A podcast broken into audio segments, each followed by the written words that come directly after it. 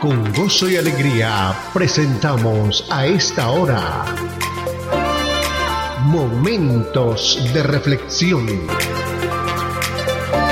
A cargo del pastor Misael Ocampo Rivera. Bienvenidos a Momentos de Reflexión. Cordial saludo amigos. Continuamos hoy con el Salmo que nos corresponde, el capítulo 33, versículo 1 al 9 alabanza saludable. Una alabanza saludable para nosotros cuando adoramos al Señor. Y dice, alegraos, oh justos en Jehová, en los íntegros es hermosa la alabanza. Aclamad a Jehová con arpa, cantadle con salterio y con decacordio, cantadle cántico nuevo, hacedlo bien, tañendo con júbilo, porque recta es la palabra de Jehová y toda su obra es hecha con fidelidad y toda su palabra es hecha con fidelidad y él ama justicia y juicio. De la misericordia de Jehová está llena la tierra, porque la palabra de Jehová por ella fueron hechos los cielos y todo el ejército de ellos por el aliento de su boca. Él junta como montón las aguas del mar, él pone en depósito los abismos. Tema a Jehová toda la tierra, teman delante de él todos los habitantes del mundo, porque él dijo y fue hecho, él mandó y existió una alabanza saludable. Alabar es algo digno. Es algo digno porque Dios, para Él, para Él lo damos porque Él la merece y es digno para nosotros porque fuimos creados para alabanza y gloria de su nombre. Fuimos creados para alabar al Señor. Recordemos que nosotros como corona de la creación, el hombre como corona de la creación, fue puesto por Dios en el huerto para que alabara y bendiciera al Señor lo pudiera bendecir cada día. Los animales lo entienden, las aves lo entienden. Amigos, todos los días nosotros oímos en la mañana el canto de las aves. Se levantan temprano para alabar y bendecir el nombre del Señor. Cuanto más nosotros, como una especie superior a imagen y semejanza de Dios. Por tanto, las personas generosas y alegres son propensas a alabar, mientras que los demás son propensos a quejarse. ¿Usted de cuál a cuál grupo pertenece? Has oído el grupo de los de la alabanza, pero también has oído el grupo de los de la quejabanza.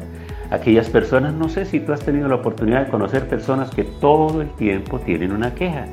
Todo el tiempo están hablando mal de alguien. Todo el tiempo están sintiendo y están comentando el problema que han tenido con alguien, la situación que se les ha presentado.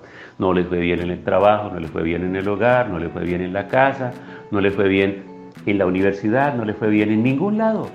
Y esa es como su devoción, siempre estarse quejando en todo momento.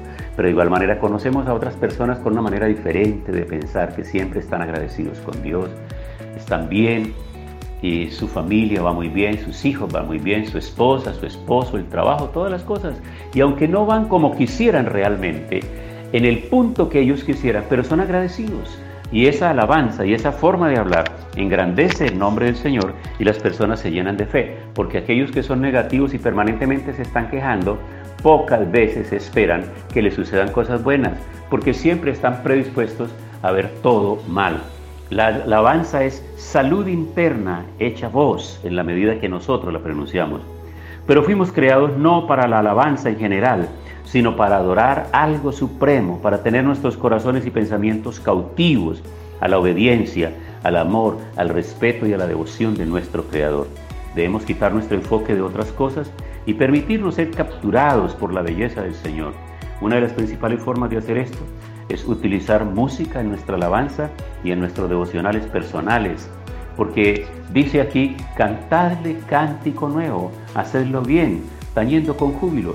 Si tú tienes un instrumento, ejecutas un instrumento, es bueno que en el tiempo del devocional tú lo tomes, ejecutes una canción, acompañes esa canción.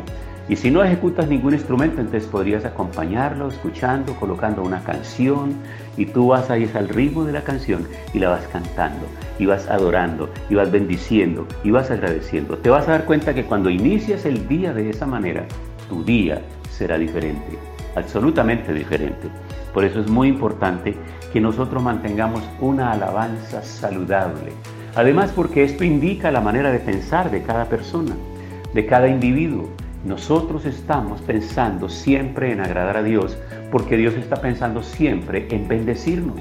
Entonces hay reciprocidad y esa alabanza que sale de mi boca para agradecerle la noche del descanso, para agradecerle el día del trabajo. No debo llegar renegando y quejándome del trabajo, porque mientras usted está llegando a su casa y lamentándose, hay otro que se lamenta por no tener la oportunidad de trabajar. Así que tenemos que ser agradecidos con el alimento, con el hogar, con la casa, con el estudio, con los hijos, con los padres, con todo lo que tenemos. A propósito, ¿le gustaría que hiciéramos ahora una oración de alabanza y de agradecimiento al Señor por todo lo que recibimos? Recuerdo que alguna vez un amigo me dijo, yo no tengo todo lo que quiero. En mi lista todavía faltan cosas, pero una cosa sí le digo, yo, yo quiero todo lo que tengo porque todo lo que tengo forma parte del inventario de aquellas cosas que Dios me ha dado. Y muchas otras personas no disfrutan lo que tienen por lamentarse por aquello que aún les hace falta. Así que hoy demos gracias por todo lo recibido, porque las personas agradecidas por lo que tienen van a disfrutarlo a plenitud y luego las que les faltan vendrán llegando. Pero aquellos desagradecidos estarán pensando siempre lo que les hace falta y no disfrutarán aquello que tienen. Oremos. Padre, muchas gracias te damos en este día por todo lo que tú nos has dado. Señor, nos has dado una familia, nos has dado unos padres, nos has dado unos hijos, nos has dado una educación, nos has dado un empleo, nos has dado salud, nos has dado fuerzas, nos has permitido alcanzar muchos de nuestros sueños y de nuestras visiones. Y estamos agradecidos con todo esto que tú nos has dado. Tú sabes, Señor, que hay personas de diferentes edades, hay personas que han laborado y han alcanzado sus pensiones. Hay personas que están laborando en pos de ellas. Hay personas que están estudiando para alcanzar sus títulos profesionales. Hay otras personas que ya se han posicionado en sus trabajos y están produciendo. Hay otros que ya encontraron una persona con quien formar un hogar. Hay otros que han iniciado sus hogares, han iniciado el trabajo de ser padres, han empezado a levantar a su primer hijo, a su primogénito. Y hay otros que están terminando la tarea con sus hijos, y a sus hijos están grandes. Y hay otras parejas que han quedado solo los dos ahí en el hogar. Yo te ruego que cualquiera que sea la circunstancia y la situación de las personas que hoy participan con esta, en esta oración, todos podamos levantar nuestra voz y nuestras manos para decirte a una sola voz y en coro, Señor, muchas gracias por todos tus favores y misericordias. En el nombre de Jesús. Amén.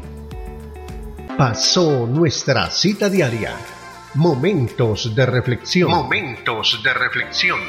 Si este tema y la oración han sido de bendición, compártalo con sus contactos para que ellos también sean edificados.